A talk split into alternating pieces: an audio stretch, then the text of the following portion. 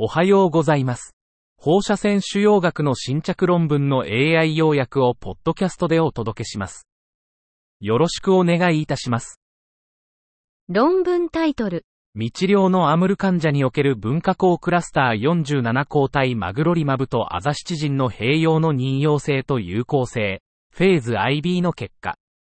Tolerability and efficacy of the anticluster of differentiation 47 antibody magrolimab combined with azacitidine in patients with previously untreated AML, phase IB results. 目的。CD47 に対するヒト化モノクローナル抗体であるマグロリーマブとアザキチジネの組み合わせ治療の大 IB 総試験結果を報告します。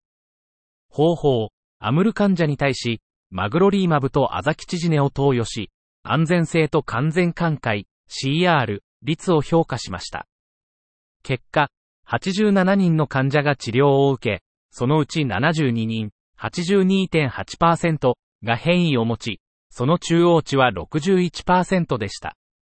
最も一般的な副作用は便秘、49.4%、吐き気、49.4%、下痢、48.3%でした。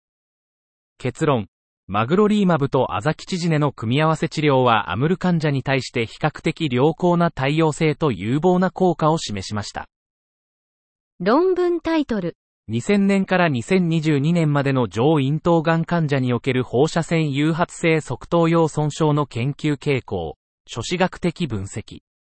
Research trends of radiation-induced temporal lobe injury in patients with nasopharyngeal carcinoma from 2000 to 2022, a bibliometric analysis.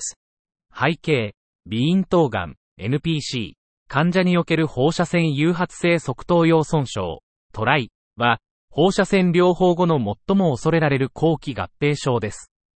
方法、2000年から2022年までの Web of Science Core Collection、OSCC、データベースから記事を収集しました。結果、最終的に140の記事とレビューが分析に含まれました。最も貢献した国と機関は中国と中山大学です。結論、この研究は、NPC 患者における放射線誘発性トライの分野での主要な関心領域についての洞察を提供します。論文タイトル。積索種に対する炭素イオン放射線療法の有効性と安全性、系統的レビューとメタ分析。Efficacy and safety of carbon ion radiotherapy for chordomas. A systematic review and meta-analysis. 目的、コルダマに対する炭素イオン放射線治療、CE4 リツイートの安全性と有効性を評価。方法、プリズマガイドラインに従い、4つのデータベースから942の関連記事を検索、11の記事を選択。結果、病変の位置は仙骨部57%、N イコール552、頭蓋底41%、N イコール398、神経椎2%、N イコール19。局所制御率は1年96%、2年93%、3年83%、5年76%、9年71%、10年54%。全生存率は1年99%、2年100%、3年93%、5年85%、9年76%、10年69%。結論。C イオンリツイートはコルダマの重要な局所治療戦略で、急性及び地発性の毒性は許容範囲内。論文タイトル。免疫療法抵抗性の進行性非小細胞肺がんを有する HLAA に陽性患者におけるがんワクチンオゼ2101と化学療法の無作為化非盲検対象試験、アタランテ、1。Randomized open-label controlled study of cancer vaccine OS 2101 versus chemotherapy in HLA-A2 positive patients with advanced non-small cell lung cancer with resistance to immunotherapy. Atalante 1.